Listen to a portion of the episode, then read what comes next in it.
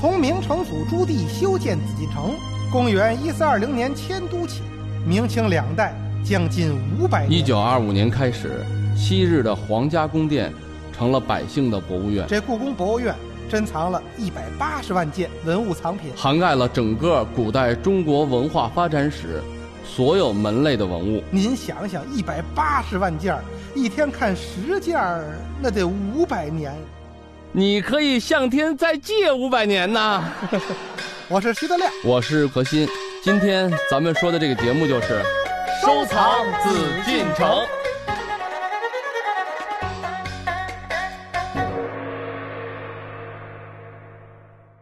欢迎您继续回到《艺海藏家》。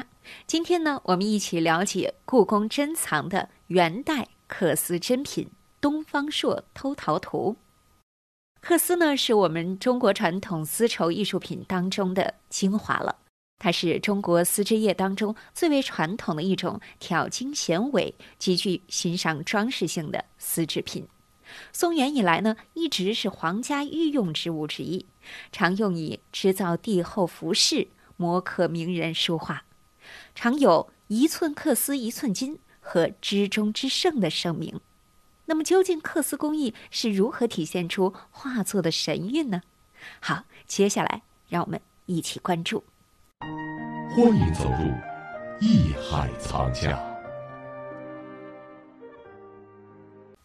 有一些东西是丝，你看啊，嗯，这个画面呢，因为是在这个丝底下嘛，蚕丝很薄啊，看到是什么颜色，他在这画完了以后，他要把这个线在这块儿是描成颜色，因为你纯粹的拿线啊，当然说了，你看原来说金线，嗯很多咱们说金克丝，金克丝呢以前是把金丝混在里头，现在就是什么线包金，它要把蚕丝包上金，然后再去嗯刻的话，你这不就金衬在这个线里头了，感觉更内敛、更嗯漂亮、更嗯华丽啊。嗯，就很多种方法。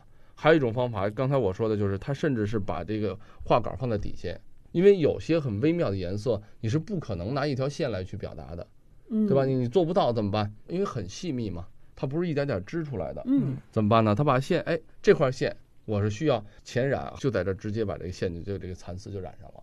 那染完了之后会褪色吗？嗯，不会褪色啊，呃，染完了它再编。一般的纺织你也知道，它的纺织的颜色啊，它用的那种植物颜色，就像咱们说的，什么现在衣服最难洗？果汁儿最难洗下去。嗯嗯，对吧？他那时候用的那都是很多天然颜色啊，哦只要它天工艺然颜料，对它只要颜色处理好的话，嗯基本是不会的。像你说它金子，它不用黄色，它直接用金子，你怎么洗下去？嗯对吧那？这个是材质的问题吗？对对对对对，它就已经上升到了很多这，它在这一件这个纺织作品上，嗯它已经用了什么？用了很多种方法，嗯对不光是纺织技术，每一个克斯大家，他同样也也会是一个画家，因为他这里面也运用了很多种什么呛的方法、平面结啊等等啊。嗯比如说他需要什么地儿打结，作为立体的感受。一件嗯缂丝不是光平面嘛，它还有一些立体的方法，对，它还有一些，比如说不管是什么样的织法啊，哎，在这儿换一种织法，那儿换一种，但同样都是缂丝这种大的方式是没有变化的。嗯但这个大的方式中，它又创造了很多小的，就是来完善这个缂丝这种技法的东西，使得一件作品呢，它在哪儿要打上结，在哪儿它要断线，嗯在哪儿它要把整个这边框要收起来。一个缂丝作品，它的通经断纬，最后它是要拿纬线来收编的。那您看我们在这儿已经说了这么半天了哈，啊都觉得这个缂丝相当之难啊。那您说这一幅画儿，这一个作品，它得做多长时间呢？根据一个作品的第一尺幅大小，对吧？有尺幅的问题咱。们嗯今天说的这个五十多厘米的这个，就这么想。嗯我们现在很多女同胞上班的时候没事儿干，男同胞还可以打打电脑啊，打打扑克啊，嗯什么空档接龙啊，什么女同志们都干嘛呢？个把月的时间，十字绣在那儿咔嚓咔嚓在这绣。不是你想绣一个十字绣需要多长时间？可是你想想十字绣是多粗，那十字绣要跟这缂丝的这工艺，那就没法比了。对呀、属于那线，它那个而且十字绣等于是就感觉做人家缂丝做完了以后，这要连接上，只是做了个连接工作。而且它粗啊，对多么的粗啊！对它的太粗了对线粗啊，嗯，嗯它那顶着一百根儿这个丝线了，所以这说明一什么问题呢？就是皇上家不怕花钱，也不怕花时间，所以这 肯定都是大内的东西居多。个把月。哎，那像这种作品是个人行为呢，还是集体的行为？比如说我一个人就可以完全完成呢？不可能，因为从北宋发展到了极致以后呢，宋徽宗是真正的把缂丝啊认可，发挥到了一个对这个工艺啊嗯，也是非常就是激情赞美是吗？，对赞美和垂青啊。他就嗯说好，真正的缂丝是从北方传过来的，嗯、然后到了南方以后，南方人本嗯来就手巧，有了这样好的高级的工艺以后，他们就发展形成了当时在江南那一带啊、江苏啊、浙江那一带的很多门派的缂丝大师。然后在宫廷中啊，当时在宋徽宗，包括后来到了元、到了明，能在这个缂丝作品上留下名字的寥寥无几。嗯为什么？就是皇帝认可了，确实这件作品你做的非常好，我让你署下名，署上你的款儿。嗯，因为在宫廷中是很少很少署款儿的。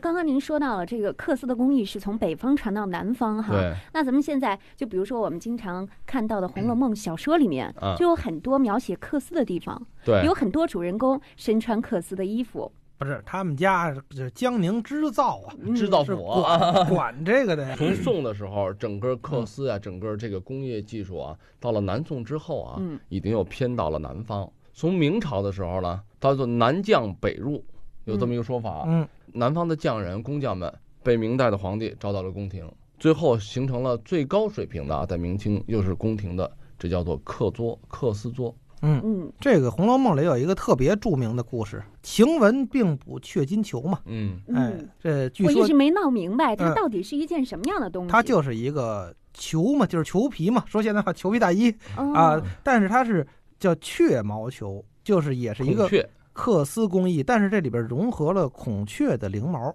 但是贾宝玉是可能人家赐给他的这么一个，不是北静王啊还是谁，反正一定是皇家赐到他们家的。第二天呢，就要去穿着去参加一个大活动了。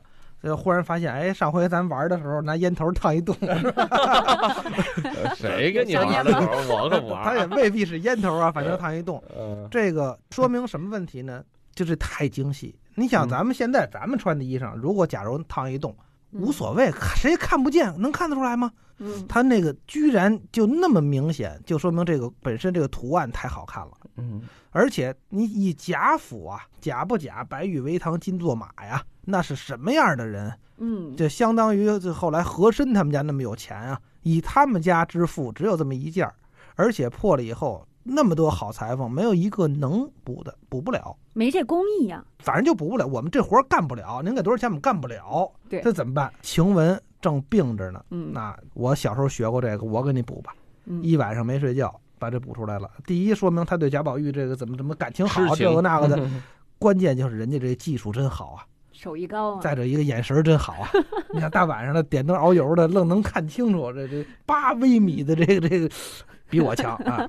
所以今天一说到这个话题啊，嗯我就脸红，我真的是不好意思提，嗯，因为现在啊，女孩子就是拿起针、拿起线的机会都很少了，嗯更不用说这点呢，你都不，你倒不用自卑，因为这个 这刻丝的工艺，为什么？你看刚才咱们说刻丝，咱们说起来啊，嗯说这个刻丝，刻丝可以用刻刀的刻啊，嗯刻画的这个刻呢，就是你感觉的东西跟像刻刀一样。你要如果看那画面，就是它的这个颜色的这种渐变呀。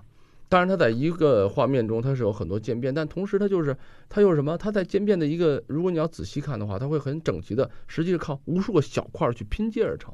所以说呢，像刀刻一样。所以咱们现在叫为什么叫做刻丝？刻丝这个工艺也不为错，就在于咱们看画面效果，嗯，以为跟刀刻的效果有点像。对有一定的立体感觉。对，一个纺织品跟嗯，刀刻似的，是很少见的。嗯，所以说，永丰你不用自卑，这种工艺 比你手再巧的老奶奶，我估计她也也轻易不会。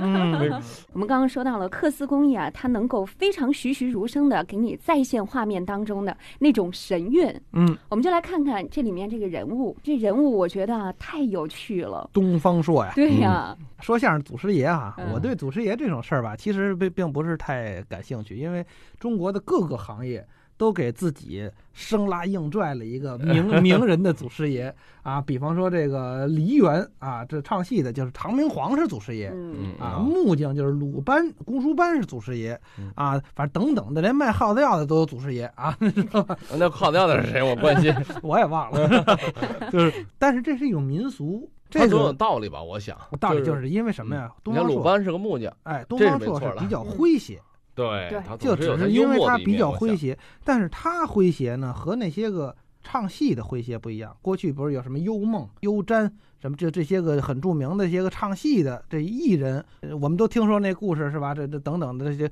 但是东方朔不一样，因为东方朔是一文人。欢迎走入艺海藏家。作为这幅克斯作品当中的主角东方朔，它带给我们很多疑问：东方朔为什么会是说相声的祖师爷呢？